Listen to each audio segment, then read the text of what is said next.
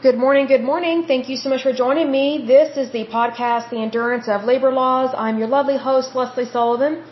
And today is episode 145, and this is part four of the National Football League Players Association, also known as the NFLPA. So today we're going to take a look at the 1987 strike, and then we will talk a little bit about the financial registration program. But first of all, let me give a big shout out to my listeners because as usual, you guys are awesome. So big shout out to California, Oklahoma, Texas, New York, Virginia, Nevada, Oregon, Washington, North Carolina, and Minnesota. In terms of countries, the United States and the Russian Federation. So the time frame that we are going to be discussing today is going to be from 1983 uh, to 2008. So quite a few many years there. So let's go ahead and talk about this. It says in 1983, former Oakland Raider Gene Upshaw became the executive director of the NFLPA. During his tenure, he oversaw a player strike, several antitrust lawsuits, and the collective, collective bargaining agreement of 1993. So here's the thing. My personal opinion is that this guy was in office way too long. And the reason why that's an issue is because whenever you have someone in charge for that many years and you don't have a change of management, you have lack of new ideas, and you also take a huge risk of having nepotism and favoritism, which will always hinder your organization. Very unfortunate about that. Now, in regards to the antitrust lawsuits that were filed during this time frame, I feel like um, I feel like the NFL players they're like the dumb kid in class that learned a new fancy word in the dictionary and now they use that word all the time to sound smart and sometimes they fool people. That's what happened here. The NFL players and the NFL Association they learned about antitrust lawsuits and that's how they took people to federal court just so they could make millions of dollars. Some of the lawsuits I agree with, not in terms of making millions of dollars, but to, to protect their labor, to protect their work, and to not be um, pigeonholed by ownership or management. So there are some lawsuits I agree with, but the majority of them I do not because they found a loophole in the antitrust lawsuits. And once they found that loophole, again, they're like the dumb kid in class that learned a new word. And because they're so stupid, but actually very crafty, they found that new word and now they're going to use it all the time to get their way. That is exactly what the NFL did here, or excuse me, the NFL players did within this association. So let's talk a little bit about the 1987 strike. It says the NFLPA went on strike for a month in 1987 upon the expiration of the 1982 collective bargaining agreement. The league's free agent policy was the major matter in dispute. Now, I agree with them on this because if they had had the opportunity to have free, to have like a free agent, then we would not have the, this labor union and we, we would not have this corruption within the NFL which is costing the American people millions of dollars. And you're probably thinking, well, how is this costing me all this money? Here's the thing, whatever the cost of your ticket is to go to a to an NFL game, your your hard-earned money is going towards these players making millions of dollars and they don't deserve that money. Like they're not the cream of the crop in society. They're they're just throwing a inflated ball around and getting paid millions of dollars to do so. They're not a doctor, they're not a lawyer, they're not an engineer. It's ridiculous. And most of them have very stupid college degrees. A lot of them have a business degree. I remember when I was in college, um, it was just known that if you were too dumb or lazy and uh, to actually go to school, but you needed to be in college in order to get a degree or play a sport, you, you went to the business school. I remember when one of my cousins graduated from college, she graduated uh, with a business degree, and she's not very smart either, unfortunately. I noticed that most of her classmates were football players. I was like, wow, if it's that easy to get a business degree, then they obviously aren't very picky. And here's another thing. When I was in school, it was very common for football players, you know, they got special treatment. You know, baseball players, soccer players, they hardly ever got special treatment, if any. The, the football players, they hardly ever had to show up to class because the college valued their their winning streak more than the student's education. And a lot of these guys should have never gone to college because they were not smart enough to go to school. So a lot of these NFL players that graduate from college, they should have never been allowed in college because they were not smart enough to attend. So hence there's there's a lot of racketeering and a lot of greed within the NFL because they start they start targeting these guys when they're young, and that that's a big problem. So it's one of those things that you know the the NFL they very much like to use antitrust lawsuits to get their way, and you know antitrust lawsuits are not supposed to be used for greed you know, the NFL players, they're just using the antitrust lawsuits because they're just like the dumb kid in class that found a fancy word and they're going to use it all the time to get their way. And in this case, or in this instance, whenever they're trying to cry wolf all the time, they use the antitrust lawsuits at a federal level, because that's where you take it, is at a federal level, to just get more money. Now, sometimes I agree with them, sometimes I do not. And you're probably wondering, well, if it's not right what they're doing, how is this how is this allowed? Well, what you need to remember about judges is that every single judge in the United States, I can't speak for other countries because I don't know about other countries' judicial system, but our system here, mind you, it's not corrupt like other countries. We actually have a really good country, but um, every single judge in the United States at one point in time was a lawyer. So do you do you really have the most positive positive opinion of lawyers? Are they known for being ethical, legal, moral? um, Christian? No, they are not. So here's the thing. Whenever your state has an election, more than likely it's going to be about who to elect to the different judgeships, you know, within your state. So you need to get out and vote for the judge that you think is best. So be aware of that. So, you know, the judges that are appointed are those that are at, I think it's at the appellate, appellate courts, which are appointed by the President of the United States. And then the Supreme Court, those are appointed by the President of the United States, but they, the, the Supreme Court, I'm pretty sure, is the only one where they get appointed by the President of the United States, but then they have to be approved and vetted by the Senate. So just recognize that every single one of these judges was a lawyer at one point in time. Do you really trust lawyers? So that's why sometimes judges do not make good decisions. It's because their background is being a lawyer. So, which means they speak out of both sides of their face. So just be aware of that. In regards to the 1987 strike within the NFLPA uh, or the NFL, it says the NFLPA went on strike for a month in 1987 upon the expiration of their collective bargaining agreement of 1982. The league's free agent policy was the major matter in dispute, and I agree with them on that because they have every right to have a free agent. Every right. The league, however, or this time, however, the strike only canceled one week of the season. For three weeks, the NFL uh, games, meaning they weren't real, with hastily assembled replacement teams made up principally of players cut during training camp and players left out of work from the closure of the United States Football League two years prior. They were joined by a few veterans who crossed the picket lines, including New York Jets defensive end Mark uh, Gastineau, I believe that's French, Dallas Cowboys defensive tackle Randy White, San Francisco 49ers quarterback Joe Montana, and New England Patriots quarterback Doug Flutie, and Seattle Seahawks wide receiver Steve Largent. Given the willingness of the players to cross the picket lines and networks to broadcast the replacement games, despite a 20% drop in television viewership and even steeper drops in attendance, the union failed to achieve their demands. I'm surprised by this because they cried wolf quite a bit. The strike ended on October 15, 1987 without a collective bargaining agreement in place the union filed a new antitrust lawsuit, again, they're using a fancy word to get their way, on December 30th asking federal judge David Doty, who again is appointed, uh, to overturn the league's restricting free agent policies. On November 1st, 1989, the Court of Appeals rejected the suit on the grounds that the owners were covered by the labor exemption from antitrust law. I'm kind of surprised by that. The union's next tactic, so they're getting clever and crafty here, in November 1989 was to disclaim any interest in representing NFL players in collective bargaining and to reform itself as a professional organization. So they're getting crafty here and not for not for our good, definitely for theirs because they're practicing greed.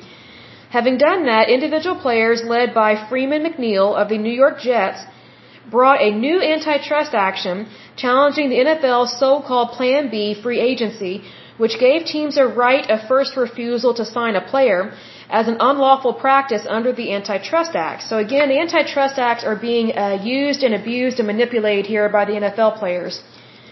The players ultimately prevailed after a jury trial on their claims.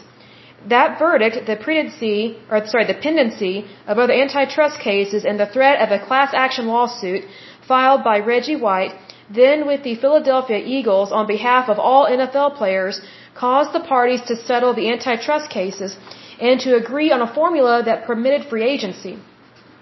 In return, the owners received a salary cap, albeit one tied to a formula based on the player's share of total league revenue. So the players, they want a piece of that pie, even though it's not their pie. So the players, they, they want a salary, but they also want commission. So they're like a used car salesman. So next time you go shopping for a car, just pretend that person is an NFL player because that's basically what NFL players are doing. The agreement also established a salary floor, minimum payrolls all teams were obliged to pay. So basically, this is no longer acting like a private sector company. They're almost acting like the Soviet Union, where a, a higher up entity controls everybody's wages, but yet they're trying to combine acting like they're in the public sector and the private sector because yes, they want that minimum salary requirement, but they also want commissions. So they want to have their cake and eat it too, which is not, it's not fair and it's not right. It's very, uh, very much greed and that is very much immoral. The settlement was presented to and approved by, guess who, Judge Doty, who had also heard the McNeil antitrust case in 1993. Now, my personal opinion is that if a judge has previously heard an antitrust case in regards to this, I don't think they should hear the same one or the next one in regards to things like this because I think you have a problem with, with nepotism and favoritism and it clouds their judgment. Once the agreement was approved, the NFLPA reinstituted, or sorry, reconstituted itself as a labor union, so they're getting crafty, and entered into a new collective bargaining agreement with the league. The NFLPA, sorry, the NFLPA and the league extended the 1993 agreement five times, not surprising there. The final extension came in March 2006 when it was extended through the 2010 season after the NFL players voted 30 to 2 to accept the NFLPA's final proposal. I just wonder if they really wanted to vote that way. they probably feared a antitrust lawsuit because they know that the NFL players have found a loophole. I think that loophole needs to be filled in because I don't agree with them using antitrust lawsuits in order to basically screw over, excuse my language, the American people. Because whenever these players make millions of dollars, they're getting that money from you and from me. So they're getting that money from the, the cost of tickets, the cost of merchandise, the cost of contracts, like with Nike, Adidas, and all this stuff. So you're paying that price. So th these people are not poor, not by any means. Now we're going to talk a little bit about financial, um, the financial registration program. It says the NFLPA's financial registration program was created in 2002 after a series of many investment schemes targeted at professional athletes. I'm just surprised they did not invent this sooner because they have been having issues way before then. So basically, the greedier the NFL players got, the more they were targeted by people that wanted their money. So, I mean, yes, that's wrong, but at the same time, I don't feel sorry for them because, you know, these NFL players, they were targeting the American people with their scheme, but going about it via antitrust lawsuits. So I guess, you know, chew your own pill on that one. Goes on to say, aims to provide an extra layer of protection to athletes to protect them from fraud and poor advice. I wish the American people could have that protection, especially from labor unions and trade unions, and provide players with advisors and agents who are pre-screened by the NFL. But here's the thing. Yes, it's a good thing to help protect them, but at the same time, um, they're still screwing over the American people by practicing greed almost every single day and every time they have a collective bargaining agreement because it's not it's not right to do what they're doing. I'm all for capitalism, but if you have to be crafty about it, then that tells me you've got some pretty bad intentions up your sleeve. They're basically very uh, manipulative magicians, is what they are, because they're they're not really. Um, I guess I'll just say they're not really good people. And what's interesting is that whenever a scandal comes out in regards to the NFL, um, they just found another organization or they found a foundation, excuse me, and then give to some charity. And all that is to them is a tax write-off, so they don't have to pay as much taxes. so needless to say, whenever the Democrat Party is saying that, oh, it's not the rich that are paying the bulk of the taxes, it's, it's the middle class or the poor people, technically they're right in regards to the NFL. Very much so. Because NFL players and those that do business with the, with the NFL, they find loopholes all the time to not pay taxes and to not be held responsible or to be held accountable for their financial behavior, which is usually not appropriate.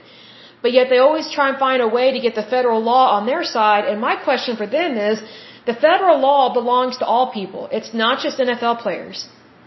So I wish more consumers would wake up to the fact that they are totally getting gypped by the NFL, by the NFLPA, which is the association that protects the contracts of NFL players, and it's really corrupt. It's really corrupt because you have people that should have never been allowed in college unless they could actually go to college because they're smart enough, but it's rigged. You know, the, the, the sporting I guess you could say the sporting world and the sporting industry is totally rigged. Like it's not what you think it is. It's not this honorable entity. I mean, you know, to say that the NFL is a great institution is like saying the Catholic priesthood is a great institution. Look at the things that they do and cover up. I mean, really, like, you're probably thinking, well, those two things are not similar. They actually are. Because they're two very powerful entities that find ways to get out of being held accountable for the bad stuff that they do. That's what I have a big issue with. The NFL was smart because they don't even claim to be religious. So I guess if you want to get away with something, just don't even be religious. Don't claim to be religious, and then you can kind of do whatever you want. So the NFL was smart, or not the NFL, the NFL players were smart, and that they created their own association. Can you imagine what would happen if the if the Catholic priesthood create its own labor union or trade union, like create its own association and then had bargaining agreements and then presented that agreement to their parish demanding how much they should get paid. Isn't that funny? Like that's how stupid it is. Like it's just like wow. So basically the, these NFL players whenever they have these collective bargaining agreements, they're basically saying to the American people, pay me, pay me, pay me millions and millions of dollars so I can have houses and hoes, basically. That's what I call it, houses and hoes. So it's like, wow, so do you really want to pay for that? Do you really want to pay for someone else's fancy lifestyle when more than likely they, they got offered a scholarship to a college they should have never been allowed to go to because they, they probably couldn't pass the ACT or the SAT. And then also they probably didn't have to go to class and they probably, players often paid people to go to class for them and to take their, their tests for them. Then they get recruited by NFL teams that cover up for them. So basically, you know, these guys that play in NFL, they are basically um, encouraged to not live a moral lifestyle from the moment they're 18. Because that's when they get recruited, whether to college or whether to an NFL team. One time I was watching football with my family, this was several years ago, and I noticed how many NFL players had college degrees, and it said um, what school they went to. So I started like kind of keeping tally of where they go to. I was like, oh, so that's the easy school. It must not take much to get into that college because that guy went there. And sometimes it would tell you um, underneath his name like what they majored in, and I would just bust out laughing. I'm like, really? He majored in that? Really? I don't believe it it was so bizarre. I just thought, wow, uh, I guess, I guess some of these degrees that kids get these days must be easier to get than when I went to school because, you know, what's interesting is that when I went to school, how to describe this? You had to have some kind of smartness to you. You had to. But even then, the system was rigged back then because I remember being in class um, with some football players, and they just sat there and I, you know, acted like they were all that in a bag of chips, and then they would walk around on campus like they owned it. Well, I guess technically they did because they didn't even have to go to school. They didn't even have to go to class. But I just remember that there was, I kind of feel like there was more integrity back then than there is today. Because I feel like the more this association gets involved in the player's life, the, the less integrity there is. And I think that's very unfortunate because if anything, these men need to be taught how to be gentlemen. They need to be taught how to be good Christian men. And they're not being taught that. You know, they're basically being taught that money can buy anything. And I guess technically that's true if you're a crook. So just be aware of that because I don't think that's a very positive thing to, to train young men in at all. Because they're just going to be takers, they're not going to be givers. So just be aware of that. It's not always a pleasant thing to talk about, but you know, there there are so many scandals within the sporting arena and within these within these industries. And it's really unfortunate because if you're actually doing things the right way, then you will make really good money. But if you have to use our federal laws and manipulate basically your contract and manipulate, you know, a team or a company in the private sector but use federal law to do so, then to me that shows that they have a lack of character. And they don't understand morals and values. And I think that's very unfortunate because these people are well overpaid or way overpaid. They're well paid and overpaid, I guess is what I'm trying to say. But guess what? As the American people, we tolerate it and we allow it. So what does that say about us and our society?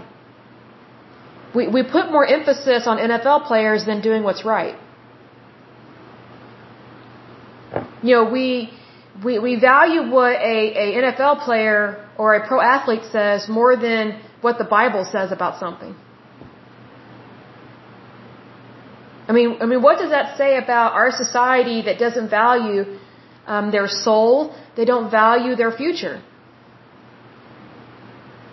I think that's very sad. And what's interesting is that a lot of these people, they don't, they don't start walking the way of the Christian life until something really bad happens in their life. It's like, you know what? That's not the Christian life. The Christian life means that you walk with God every day.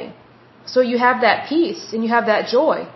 You know, is God there for you when bad stuff happens? Yes, but God wants to be there for you in everything. You know, what I wish more football players would do is pray before they sign an agreement. And that doesn't mean have your mama uh, pray for you. That means you pray for yourself.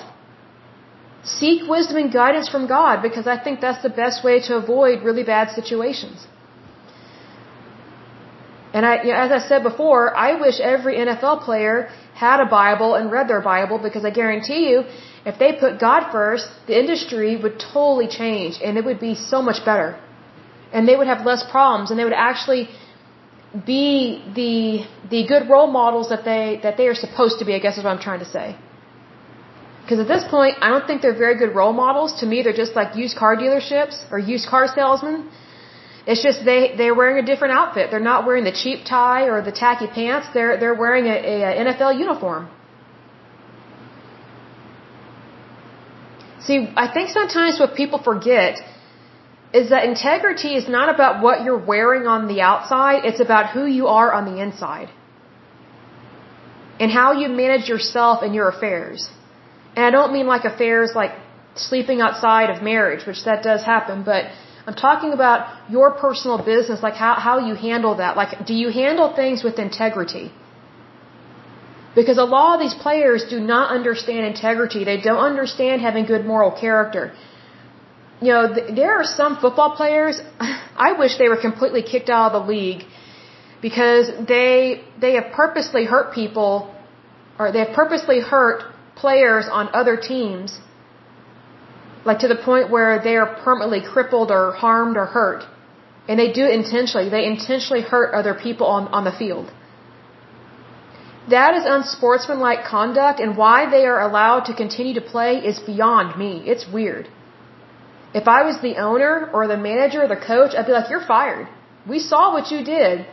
That wasn't just you trying to get the ball or, or protecting the quarterback. Like you, you took it way too far. Because I remember back in the day when I played soccer, and I'll close with this. When I played soccer, it was unheard of for a ref to not kick someone out whenever they would try and slide tackle you. Whenever a bad player would try and uh, side or slide tackle you, like to take out your knees. Because we, we had a whole lot of bad players here in Oklahoma. We really did, especially within the soccer world. And they were just corrupt. And some of them were girls. And it's like, wow, they were so desperate to win. They were willing to physically and intentionally harm somebody so that they could win a trophy and be known for winning. I just think that is unbelievably evil. So most of the time, whenever I was playing, I was trying to dodge all these stupid Amazon girls that all they wanted to do was hurt you. They didn't care if you became paralyzed. So just know there is corruption in female sports too. It's not as bad as in the pro athletes, um, male sports, but there's a lot of stuff that happens in local sports as well. So just be aware of that too. But here's the thing. These local, these local sports are supposed to be character building events and arenas. But you'd be surprised how many kids' parents don't see anything wrong with their kid doing something like that. It was horrible. I was like, wow, those parents really showed their true colors, and this is why their their kids are not good. Kids. So, I mean, it, it definitely is a reflection of how someone is raised who they are around, and what they're being taught. It's just really sad. I think in basketball there was more decorum um, than soccer. Because some of the stuff that happened in soccer, like it even shocked my mom. She's like, "Are you sure you want to continue to play this?" I was like, "Well, I'll, I'll finish out the season, but you know, after this year, I'm not sure I'm going to play this because instead of being able to enjoy the game, I was having to try and preserve my life, which was really sad. It was really sad and unfortunate, but I'm seeing that same um, immoral, unethical behavior happening all the time within the NFL. And these people are paid millions of dollars. So it's like they're being paid millions of dollars to be unethical people. Is that really who we want our young people to look up to in terms of being a mentor or someone that they idolize? I would venture to say no. But yet, our society is okay with paying them millions of dollars. So, I mean, we really have no one to blame but ourselves on this because we allowed it. So, but that's it for today's podcast. As usual, I pray that you're happy, healthy, and whole, that you have a wonderful day and a wonderful week. Thank you so much. Bye bye.